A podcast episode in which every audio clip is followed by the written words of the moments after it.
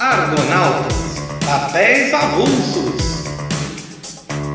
E aí, argonautas? Hoje nós falaremos de um dos que para mim é um dos maiores autores de todos os tempos da humanidade. O alemão Bertolt Brecht, que morre em 1956 aos 58 anos. Estudou medicina, transformou-se em marxista e o seu teatro épico quebra essa quarta parede porque ele percebe que o teatro deve ser um elemento de construção de consciência política, em que não se podem discutir nada que não sejam as urgentes demandas sociais do trabalhador, de quem necessita. A exceção e a regra, que é a peça que nós vamos trabalhar agora, escrita na década de 30, é tão sintomática de todos os tempos em que se envolvam seres humanos comandando e comandados, exploradores e explorados, que é como se ela tivesse sido escrita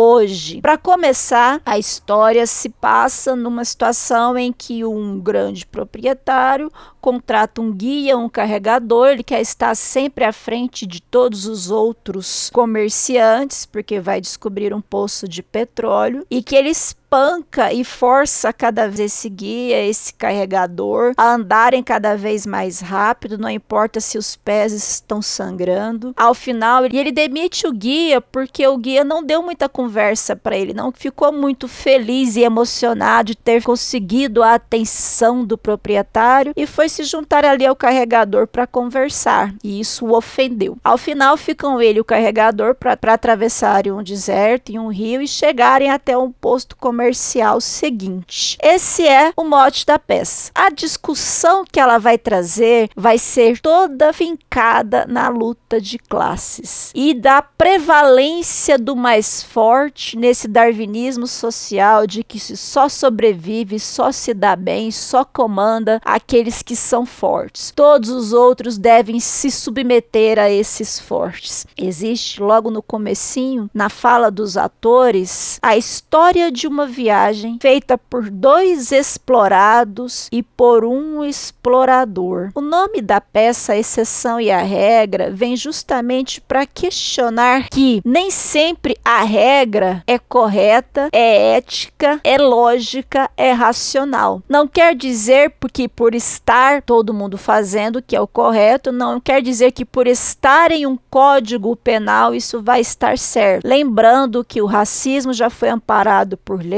que a segregação racial e étnica foram amparadas por lei, que os genocídios de várias populações locais foram autorizados pelo Estado, pelo direito e pela igreja. O que deveria ser a regra, muitas vezes, é a exceção, que é o trato ético ético, solidário e humano de um humano com outro humano. Então, nessa nossa viagem, nós teremos dois explorados por um explorador. O comerciante Carl Langman está indo para a cidade de Urga e ele quer fechar o negócio de uma concessão de um novo poço de petróleo. E ali ele já vem dizendo o quanto ele é esperto pela dureza com que sempre tratei todo o meu pessoal. Até aqui a viagem foi quase que na metade do tempo que costuma levar. E essa velocidade ele só conseguiu pela exploração, pelo maltratar dos dois funcionários que estavam com ele. E ele diz pro guia: por que, que você não bate no carregador para ele andar mais rápido? Que se eu não chegar primeiro, eu estou falido. Vocês não têm pena de mim? É interessante, tem uma cena dos saltimbancos trapalhões que resume bem isso aqui. Que eles vão reclamar que estão comendo só macarrão branco, sem dinheiro para nada, pedir um aumento pro dono do circo. E o dono do circo tá super gordo na sua mesa, contando dinheiro, a mesa cheia de dinheiro. Aí ele fala: vocês não têm dó de mim? Isso aqui e pôr um monte de dinheiro para lá. É para pagar imposto. Isso aqui é para pagar comida. Aí no final eles se juntam e dão dinheiro para o patrão, que é o que vai acontecer aqui com o carregador quando ele vai oferecer, mesmo estando com sede, a sua água para o comerciante. E aí o comerciante fala: Eu vim forçando o meu pessoal a andar dois dias com insultos, um dia com promessas. Ele faz o manejo dos humores dos trabalhadores trabalhadores com ele. Como ele está sozinho com esses trabalhadores, ele tem medo de que eles se rebelem. Então ele maltrata, ele espanca, mas depois traz alguma promessa, algum elemento para quebrar essa animosidade e que eles se virem contra ele, sabendo que se os dois trabalhadores se virassem contra ele, patrão comerciante, ele estaria em uma situação ruim e não o contrário. Infelizmente, essa união nunca acontece, nem na peça do Brecht e nem para nós hoje, que é algo que eles põem de uma forma muito forte durante toda a peça é de que se o trabalhador se rebela, nada pode contra ele aquele que o explora. Por isso que dois dias de espancamento, um dia de promessa. E aí o comerciante diz: para trás ficam os fracos, o forte chega primeiro. E ele fala para essa gente aí que não são de luta, não são de nada, é uma corja da mais baixa qualidade que anda de rastos. Nós precisamos parar aqui para mostrar o desprezo que ele tem em relação ao trabalhador e que ele diz que eles merecem estar nessa posição subalterna sim, porque é gente fraca, sem ambição, que anda de rastos. Se a gente buscar os discursos da meritocracia que tanto circulam pela nossa sociedade, por influenciadores, por coaches, por treinadores, sabe-se lá qual a nova categoria que vão inventar, é a ideia de que se você trabalhar e for inteligente, for dedicado o suficiente, você será explorador e não explorado. E aí toda essa rejeição, essa perspectiva de animalização da pessoa pobre, que está na miséria, tentando sobreviver a mais um dia e que é tão constante nas conversas diárias, no senso comum de que é pobre porque quer, está na miséria porque quer, para que tem filho se é tão pobre. É sempre essa ideia de que as pessoas exploradas têm pouca ambição e por isso são exploradas. Isso atravessa tanto lá a Alemanha década de 30 como o Brasil 2022. E o guia avisa o carregador porque ele está um pouquinho acima da hierarquia. Tem o comerciante, o guia e o carregador. E o guia senta com ele e avisa: olha, ele é muito esperto, toma muito cuidado porque ele está tramando alguma coisa ou ele vai nos demitir no meio do deserto ou não vai pagar. É o comerciante, ah, os trabalhadores estão ali se unindo, então eu vou demitir um deles. E demite o guia e fala para o carregador: aprenda o caminho. E aí ele vai nas correias da amarração da carga e fala: olha, você não está trabalhando direito e puxa até arrebentar as cordas. Tá vendo? Eu vou perder a minha mercadoria você só quer me prejudicar. E o guia ainda fala: Eu não tô enrolando coisa alguma. Se não puxar tanta, com tanta força, não vai arrebentar. O guia já tem uma consciência do quanto as relações entre um trabalhador, o explorado, o explorador, não são pacíficas e não são honestas. Aí ele fala: ah, é? Então é assim? Eu tentei tratar vocês decentemente, diz o comerciante. Eu cometi um erro. Com vocês não se pode fazer nada. Mais uma vez, essa ideia de que o errado é o trabalhador, é o carregador, é o guia, que são eles que estão atrapalhando o caminhar dessa jornada, dessa viagem, para que ele seja prejudicado. Não é porque estão com sede, com fome, porque a carga está pesada, porque os pés estão machucados. E canta o comerciante: Pelo petróleo lutemos contra terra e contra o cule, que é o carregador. E essa luta tem um tema: quem morre é o homem doente, o homem forte vai em frente. Então, the winner takes all, né? O vencedor leva tudo. Se eu estou nessa posição é porque eu mereço, é porque eu sou mais forte, é porque eles são fracos, não têm ambição. Ao mesmo tempo, reconhecendo que se eles ficam juntos, quem fica fraco, quem fica em desvantagem é o explorador. E aí o carregador vai cantando, mas lá em Urga tem descanso e pagamento. Ele fala: Espero que meus pés aguentem, são sofrimentos incontáveis, mas lá tem descanso e pagamento. E o carregador se submete a todas essas agressões porque ele precisa disso para sustentar a sua esposa e sustentar o seu filho. É muito fácil falar de consciência de classe, de rebelião, quando se sabe o que vai comer no dia seguinte. Aqueles que estão lutando lutando pela sobrevivência têm coisas mais urgentes para se preocuparem. E essa é uma discussão que o Brecht coloca aqui implicitamente. E ele continua cantando. E o comerciante, por que, você está alegre cantando? Você não tem medo de assaltante? Está querendo atrair assaltante? Aí o comerciante agride, porque ele está cantando. Depois agride, porque ele, o carregador, o cule, vem apagando os rastros para que os outros comerciantes não sigam. Mas o comerciante o acusa de querer estar sozinho com ele no deserto para assassiná-lo, para roubá-lo. E em tudo, o comerciante vê no que é só uma submissão do carregador uma tentativa de lhe dar prejuízo ou de matá-lo. Se o carregador anda devagar, é porque quer prejudicar a jornada. Se o carregador canta, é porque está tramando algo. Ele não imagina que possa ser simples a mais pura e completa subserviência, porque ele, do alto de seu privilégio, não aceitaria isso. É mais ou menos a Preta Rara colocando numa postagem no livro dela, Eu Empregada Doméstica, os abusos que as empregadas domésticas sofrem ao que elas precisam se submeter para conseguir continuar colocando comida na mesa de suas famílias. E os comentários embaixo: ah, eu não admitiria, eu não aceitaria isso, comigo essa patroa ia ver, mostrando claro desconhecimento do que é a situação de um trabalhador que precisa de qualquer trocado para que consiga se alimentar. E aí o comerciante não entende como assim, não, não pode ser, que ele está querendo o meu bem. E aí chego na beira do rio, que está na enchente, e o cole fala: Olha, deixa eu descansar pelo menos a metade do dia. Eu não sei nadar direito. E o comerciante fala: Você vai nadar sim, você vai seguir sim, porque eu estou mandando. Ah, mas eu não posso, eu não consigo. Aí ele põe a arma nas costas do carregador e fala: Você vai atravessar sim. E o carregador canta: Cá está o rio. Atravessá-lo a nada é perigoso. Na beira d'água estão em pé dois homens. Um faz a travessia a nado, o outro hesita. Será corajoso um deles? Será covarde o outro? Na outra margem do rio, um tem um negócio a fazer. Do perigo, sai um respirando aliviado na margem alcançada.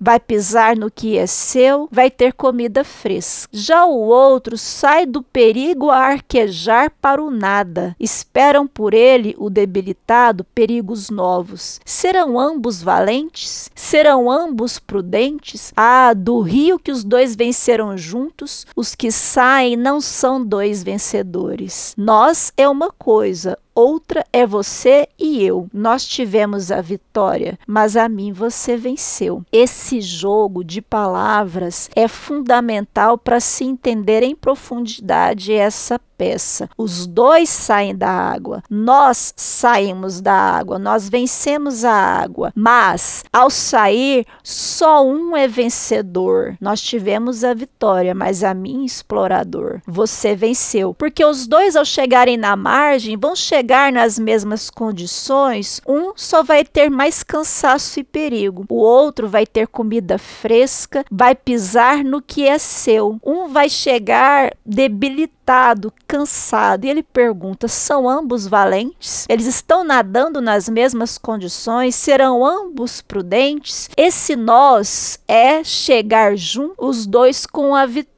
Não é o que acontece. Aí o nós se substitui por você e eu. E a mim você venceu. À noite, o Cule atravessou, carregado das mercadorias, sem saber nadar direito, o rio com a enchente. E o comerciante quebrou o braço dele ao puxá-lo para fora da água com a carga. E aí o comerciante, já, ah, eu quebrei o braço dele. Eu fiz andar mais do que o necessário. Eu xinguei, eu apontei uma arma para a cara dele, com certeza ele vai querer me matar, porque essa é a posição de vingança que um privilegiado tem, de que ele pode reagir às agressões que sofre. O carregador prepara a barraca, comerciante prefere ficar de fora com medo de uma emboscada. E enquanto isso, a única coisa que o carregador pensa é: espero que ele não note que o capim não está tão baixo aqui debaixo dos lençóis, porque com o braço quebrado não dá para cortar direito. E aí o guia deu para o carregador, antes deles se separarem, um cantil e falou: olha, esconde essa água, porque ele não vai dividir a água dele com você e você vai passar sede. Durante a travessia, eles caíram nesse deserto agora, estão longe dos poços de água e E aí eles dividem a água que o carregador estava levando e o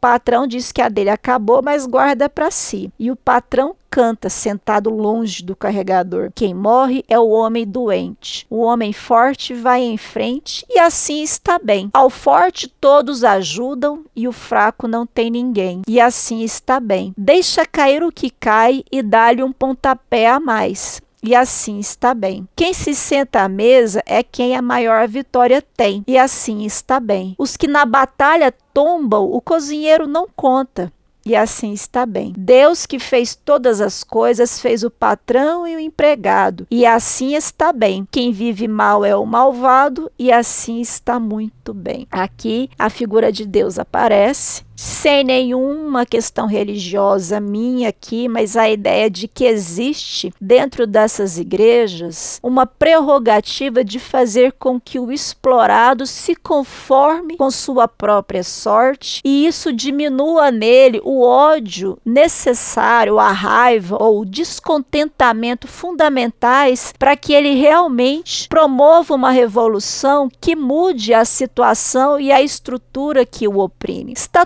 tudo certo, portanto, não precisamos de nenhuma mudança drástica. Deus que fez todas as coisas fez o mundo assim, uns mandam, outros obedecem. Quem é fraco não tem ninguém, e é assim que tem que ser. Quem é forte tem a ajuda de todo mundo, e é assim que tem que ser. E se a gente sai aqui da obra e vai para vários contextos sociais, a gente observa a quantidade de respaldos, ajudas e solidariedades prestadas àqueles que já têm muito de si. Aqueles que estão, por exemplo, denunciando o racismo, têm as instituições contra si quando são vítimas, Assim está muito bem, uma conformação do mundo que só favorece ao comerciante. Aí no sétimo, no tópico 7, o carregador já não sabe direito para onde vai, o comerciante briga com ele, você não, tinha, você não disse que aprendeu o caminho, você tem que saber sim, e bate nele de novo, e bate no braço quebrado, e aí o comerciante fala, pode armar a tenda, o nosso cantil está vazio, no meu também não tem mais nada. O do carregador é nosso, dele do comerciante. O do comerciante é só dele. Aqui a gente tem em duas frases toda a estrutura da distribuição de renda que não acontece. O trabalhador de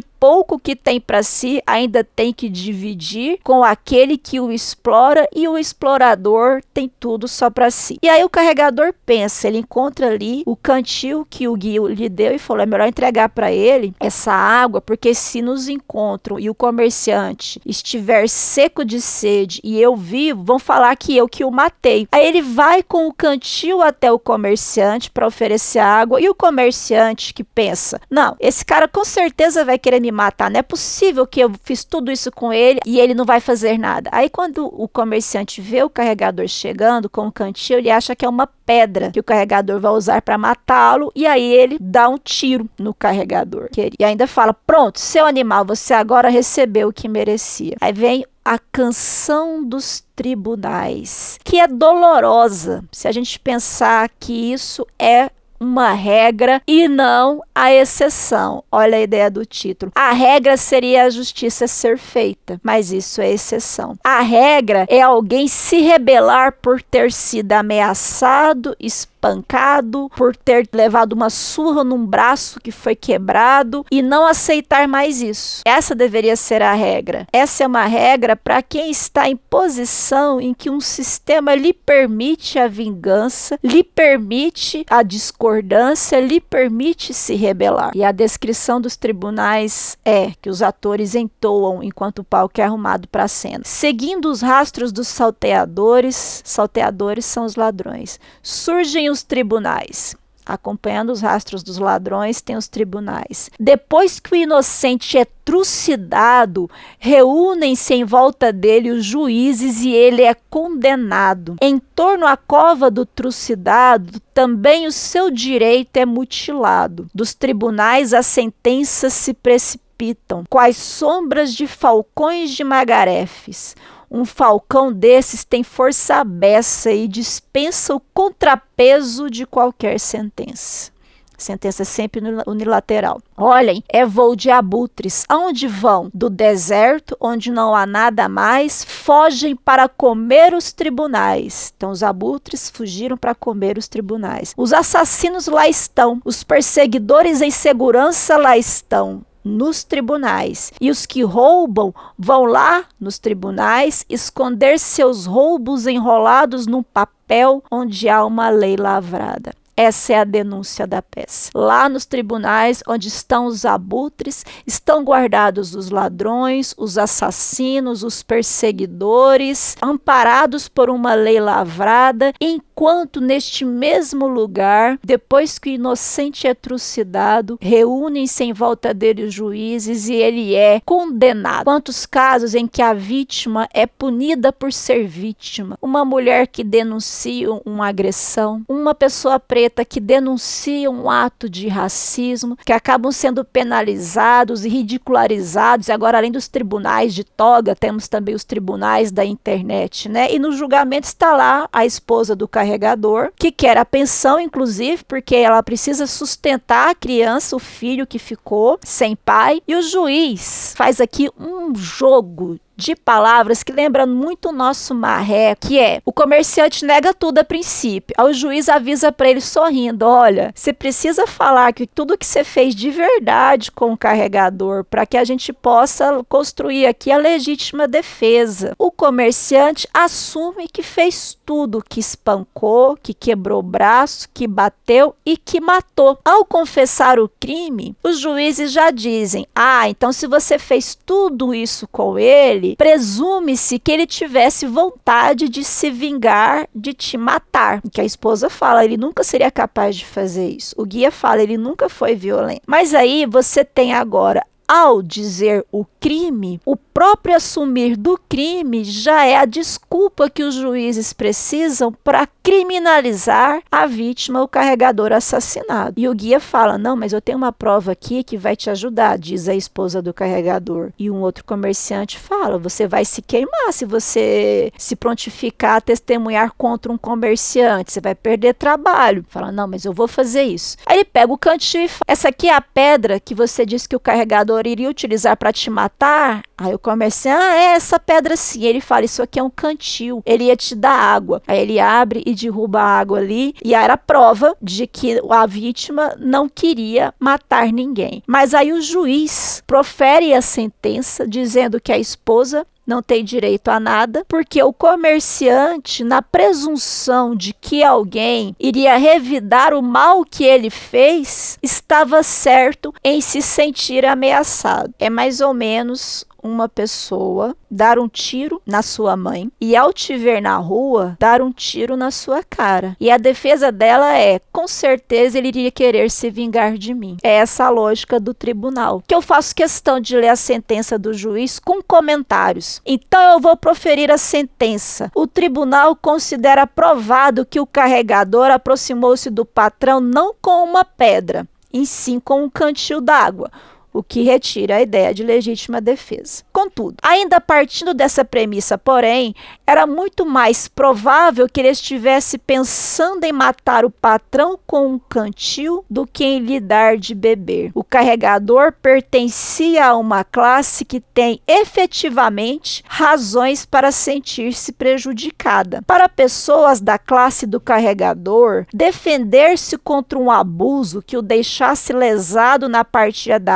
água era uma simples questão de bom senso. Para pessoas desse tipo, com seus pontos de vista limitados e unilaterais, aferrados a um único aspecto da realidade, parecia até bastante justo vingar-se dos que as maltrataram. No dia do ajuste de contas, só teriam a ganhar. É a exposição espiritual explícita da exploração da mão de obra do carregador, das agressões que ele sofreu por estar determinado a sobreviver pelo seu trabalho e de como o sistema considera o trabalhador uma pessoa limitada, com uma visão unilateral, incapaz de pensamentos sofisticados e, portanto, de liderar, de estar na posição de liderança do explorador ou do chefe. Ao mesmo tempo, Brecht coloca aqui a denúncia de que o trabalhador que não se rebela também é alvo de críticas aqui do dramaturgo Bertolt Brecht, porque a regra deveria ser não aceitar qualquer coisa que atente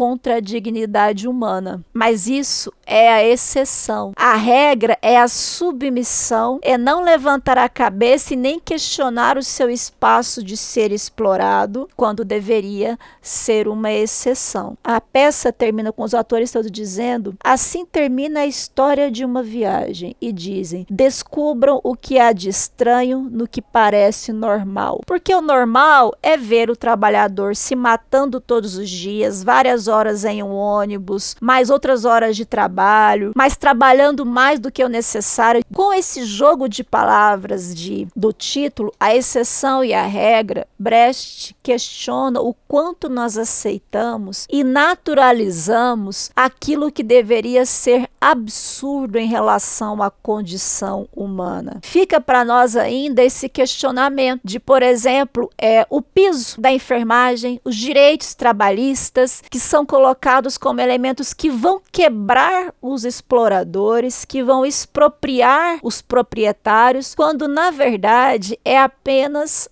a justiça sendo feita. A escravidão um dia foi dito que ela quebraria o país se ela fosse abolida. E aí as pessoas que foram indenizadas foram aqueles que escravizaram e não os escravizados. É esse absurdo contra o qual a gente precisa retomar a nossa sensibilidade e nos espantarmos mais uma vez. É uma excelente obra. Leiam tudo dele. E até mais, argonautas. Argonautas, papéis avulsos.